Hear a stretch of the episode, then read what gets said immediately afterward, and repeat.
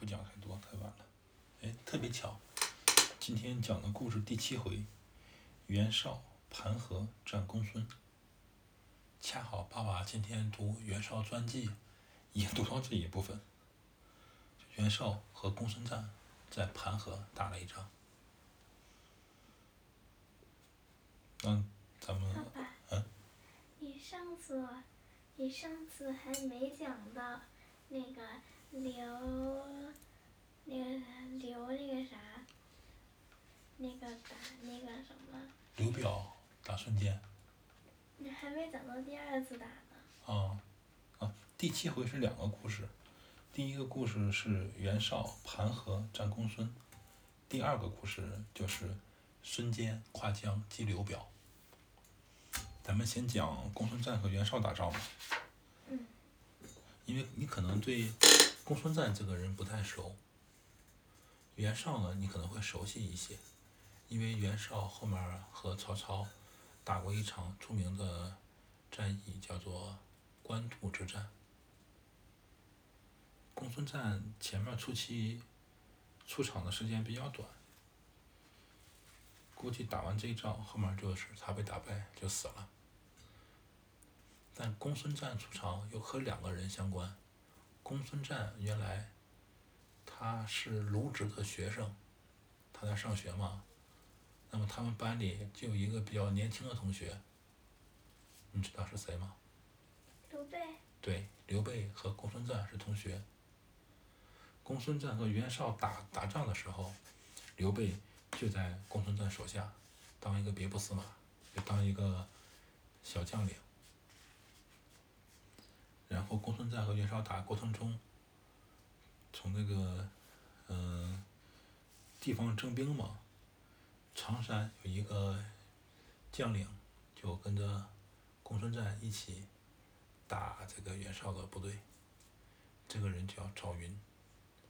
今天公孙瓒不是那十八路诸诸侯里面的一个。也是，那十八路诸侯，嗯，解散之后相互乱打，最后剩下的就是袁术、袁绍、孙坚、刘备、曹操。后来就打了几仗之后，天下就剩下刘备、孙权和曹操三个人了。也就三国了。对。嗯，今天爸爸跟你讲到赵云出场就不讲了啊。上一回讲到是孙坚说他自己没有得到玉玺，要回江东，被被刘表给拦住了嘛。今天接着讲啊。据说孙坚被刘表围住，会得程普、黄盖、韩当三将死救得脱。折兵大半，就是他损失了大部分兵马嘛，然后夺了一条路回到江东。从此以后，孙坚和刘表就结怨。也就是这部呃这一回下半部分，孙坚带着部队跨过长江去打刘表了。再说这个袁绍呢，屯兵河内，缺少粮草。冀州牧韩馥遣人派人呢。给这个袁绍送了一些粮草过来。实际上，在真正历历史上啊，尽管袁绍是十八路诸侯的盟主，但理论上他的领导是韩馥。韩馥是冀州的最大的官，叫冀州牧。只不过袁绍有威望，所以说推举袁绍做了这个十八路诸侯的盟主。现在呢，韩馥派人。给这个袁绍送了一些粮草过来，这个袁绍的谋士庞吉就这个暗地里说服袁绍说：“大丈夫啊，应该纵横天下，你竟然还需要别人给你送粮？冀州呢是粮草非常丰盛的地方，袁绍，你何不取代这个袁父，把这个冀州归为所自己所有呢？”袁绍说：“哎呀，我也这么想，但我想不出什么好的办法来呀。”庞吉就说：“你呀，可以暗地里派人给公孙瓒送一封信，让他呢派兵来打冀州。公孙瓒从北面打这个韩馥，你从南面打韩馥，这样的话呢，一定能说服公孙瓒。公孙瓒呢一定会起兵。韩馥呢又是一个没有谋略的人，他一定就委派袁绍委派你去应付公孙瓒。这样的话呢，我们从中呢用一点计策，就可以得到冀州了。古代的冀州就是今天的大概河北石家庄一带啊，还包括北京这一片。袁绍听了之后呢，特别高兴，就给公孙瓒写了一封信。公孙瓒得到这封信之后呢，听说是一起攻打冀州，然后和袁绍平分冀州，特别高兴，当天就出兵了。袁绍呢，他特别坏哈。他却偷偷的派人密报了这个韩馥。韩馥呢特别惊慌，他就把荀慎、辛平两个谋士召集在一块儿和他们商量。荀慎就说：“说公孙瓒呀，带领着河北呀、内蒙古一带的人，从北往南长驱而来。呃，这个部队呀，特别的勇猛。加再加上他有。”刘关张的帮忙，我们难以抵挡。袁绍呢是智勇过人，手下有有很多出名的将领。将军啊，你可以请袁绍来共同跟你治理冀州。这样呢，袁绍肯定就特别感谢感谢韩馥将军你，我们就不怕公孙瓒了。韩馥听了之后呢，就派他一个手下，叫做关存。去请袁绍。这个时候呢，这个韩馥的一个手下，官位叫长吏啊，叫耿武。他说：“袁绍呢，是一个依靠你韩馥的一个小的将领，他们要看我们脸色。只要我们断了他的粮，袁绍的部队立马就饿死了。我们怎么能把？”冀州这么大的、这么大的个一个产业，这么个事业，委托给袁绍呢？这就是我们引虎入羊群呀，就是相当于招一只猛虎进来嘛。韩馥说：“我呀，本来就是老袁他们大家族的呃学生，现在呢，我的能力呢又不如原本初，就是不如袁绍。”古代的这个这个有有名望的人呢，都是依靠贤能的人。我们不能嫉贤能就是有礼貌又有能力，嗯，贤能的人。那么我们不应该嫉妒袁绍。耿武听完之后呢，就感叹说：“冀州休矣。”就冀州完了，冀州肯定会被袁绍给夺走了。因为他感叹之后呢，很多人和耿武的观点一样嘛，他们就离开这个韩馥了。大概有三十多个人弃官不做，离开了韩馥。只有耿武和关纯两个人埋伏在城外，等待袁绍。几天之后，袁绍带着兵过来了吗？耿武和关淳这两个人就拔出刀来，想要刺杀袁绍。但是袁绍手下有两员上将，颜良和文丑嘛。颜良杀了耿武，文丑杀了关淳，这样袁绍的部队就进了冀州。袁绍进了冀州，做了冀州牧之后，他就任命韩馥为奋威将军，然后派田丰、沮授、许攸、庞吉这四个人一起，来分别的任不同的官职。来管理冀州，就把韩馥的权力都给夺了。韩馥特别后悔，然后就把家里的老婆孩子都不要了，单独一个人骑着一匹马，去陈呃陈留投靠张邈去了，去投靠了陈留太守张邈。嗯。张邈这个名字听说过吧？张邈没有。啊，张邈和这个袁绍关系不错。你看这个韩馥投靠张邈，是不是啊？让张邈和袁绍关系更好。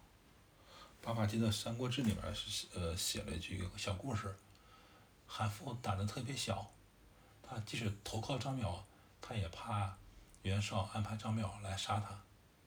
有一次呢，袁绍好像是派了一个人去张邈家里做客，恰好韩馥也在，这个人呢就拉着张邈。在张邈耳朵旁边悄悄说了几句这个悄悄话，韩馥又起疑心了。韩馥以为他们在商量着怎么杀自己呢，然后他就韩馥就离开张邈，投河自尽，自杀了。这是《三国志》里写的，《三国演义》里面不知道写没写这这段啊？爸爸记不清了。继续继续读吧，反正就是韩馥去投奔陈留太守张邈。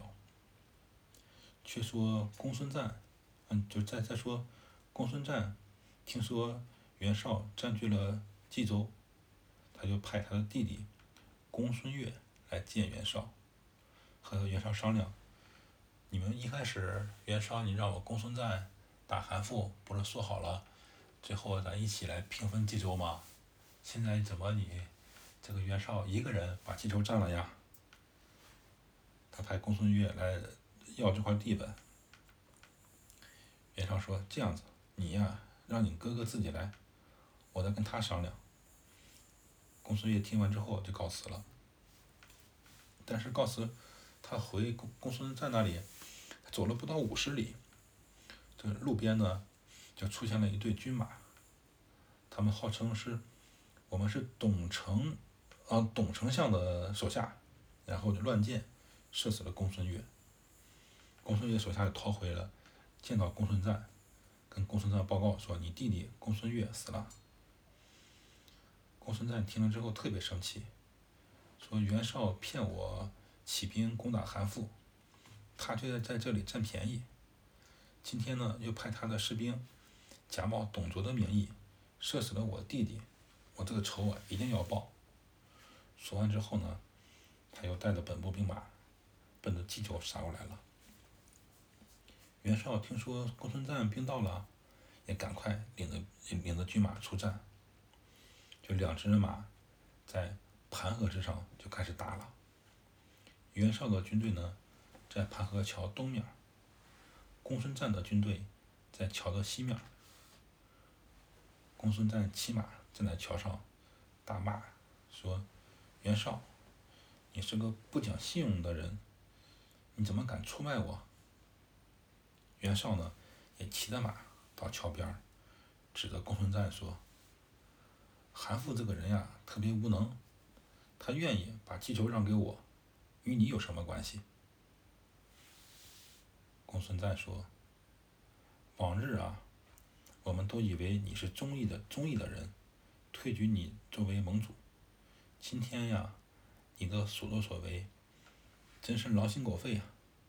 你有何面目？”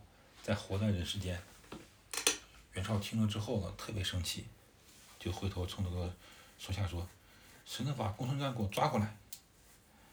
他刚说完，文丑骑着马上桥，就奔着公孙瓒去了。公孙瓒呢，在桥边和文丑交锋。公孙瓒实际上是，呃，骑兵带兵打仗特别厉害。公孙瓒他有一支卫队。就是特别亲密的卫队嘛，都穿着白色盔甲，带着白色披风，骑着白马。为什么？特别帅呀！就这特别有名。在《三国演义》里面，这个罗贯中描写赵云，不是叫白袍将军吗？白袍小将，穿着白衣服，拿着亮银枪，骑着白马，是吧？实际上他这是把。公孙瓒的形象放到赵云身上了。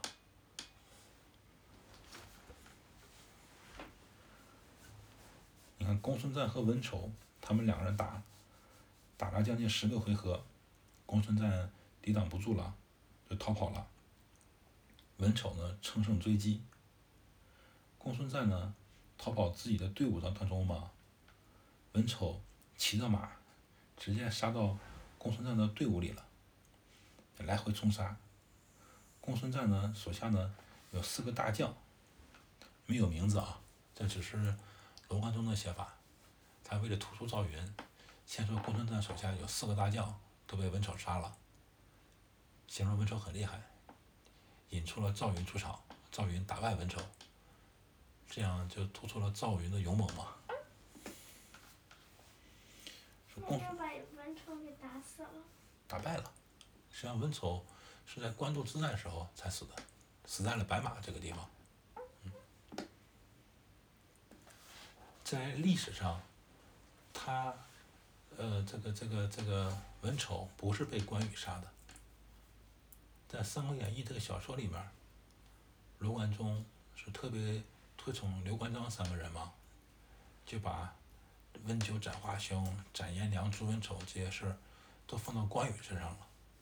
实际上，这三个人里面，只有颜良是被关羽杀的。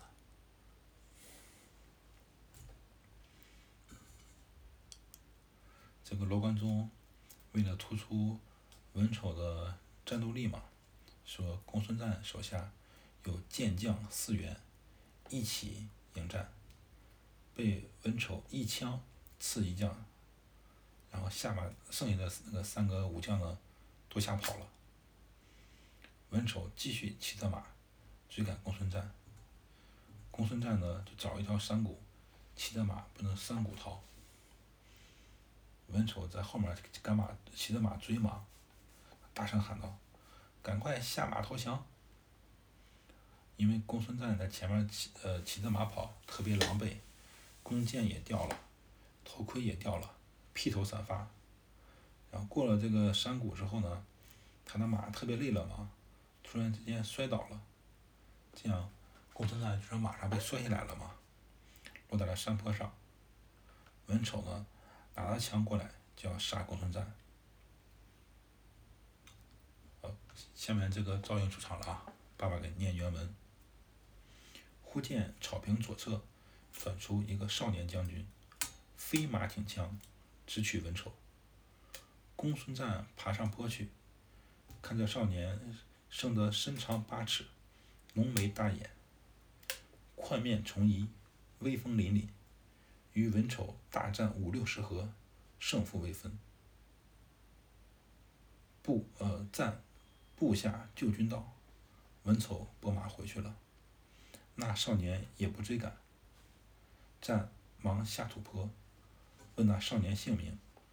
那少年欠身答曰：“某乃常山真定人也，姓赵，名云，字子龙，本袁绍辖下之人。”因见绍无忠君救民之心，故特弃笔而投麾下，不期于此处相见。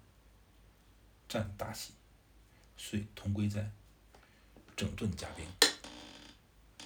这是《三国演义》原文对赵云的描写。爸爸再给你解释一遍哈。嗯。就说公孙瓒。大概听懂了。对，爸爸总给念总念的话，以后你总能听懂的。这时候赵云一出来，然后呢说身长八尺，然后然后呢打了五六十回合分不出胜负，然后然后呢那个文丑就那个跑了，然后赵云也不追，然后呢公孙瓒就问赵云的名字，然后呢赵云就说了那个他叫赵名那个字是。子龙，然后呢，后面那个公孙瓒很高兴。对，嗯，中间呢，你说的差了一句，爸爸读出来，你看你能不能翻译翻译哈？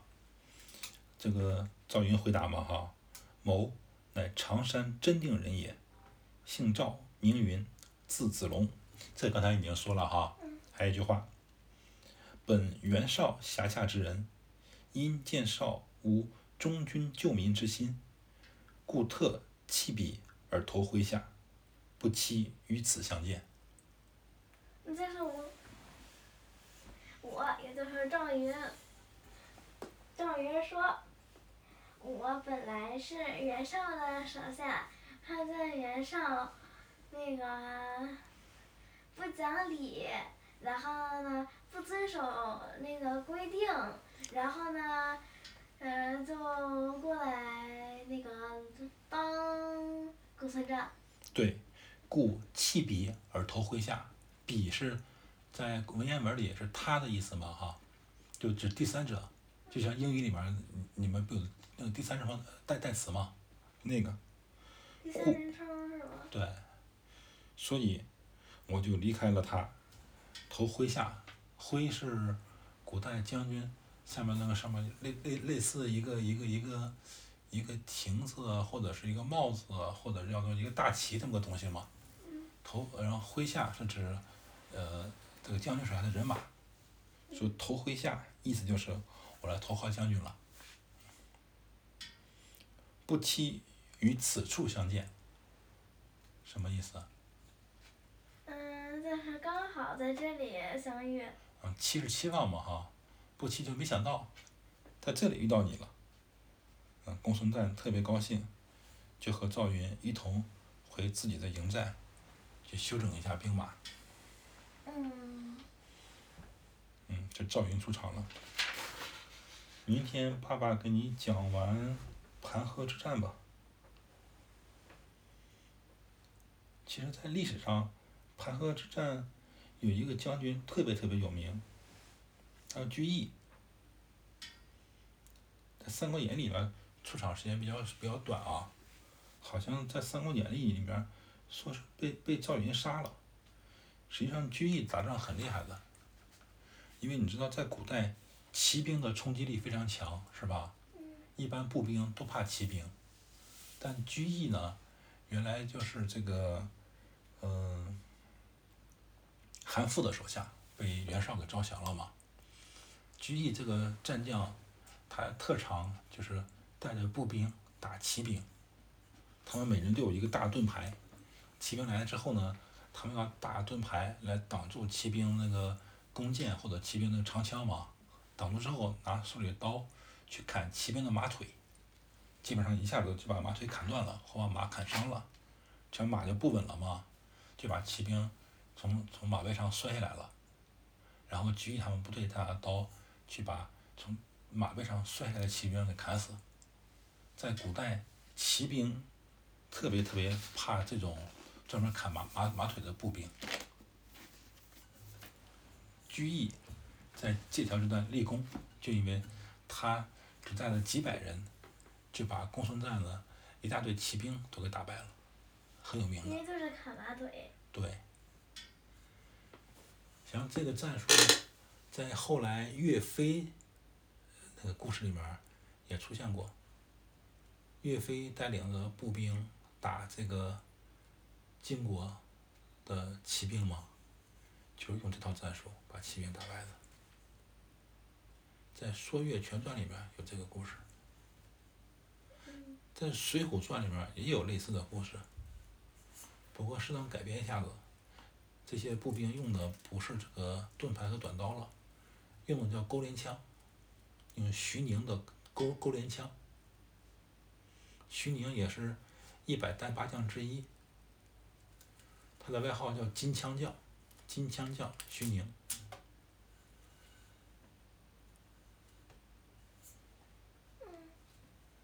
那个时候有另外一个公孙瓒。嗯。这个公孙瓒是一个王字旁加上一个称赞的赞。那个《水浒》里面有另外一个将军，他就用连环马，他把几匹马连在一起，然后马上骑着士兵端着长枪往前冲锋，冲击力特别强，就像现在战争中坦克一样，步兵拦拦不住。假如说一个一个被别人的马，一个马被别人给砍断了，但是连着其他马的也不会掉下来。也会掉。那只要它是五匹马连在一起嘛，叫连环马，你只要把一一匹马砍倒，剩下四匹马就走不了了。所以一开始他用连环马把这个水浒，就是把那个宋江这帮人打败了。宋江这边他们找了一个一个专门破连环马的一个方式，叫用钩镰枪嘛。徐宁训练了一帮士兵，用钩镰枪。把连环马给破了。那是水那是水浒的故事，爸爸不愿意讲水浒，特别无聊。还是三国好。嗯，行，今天讲到这儿了，赵云已经出已经出场了。不讲了。晚安。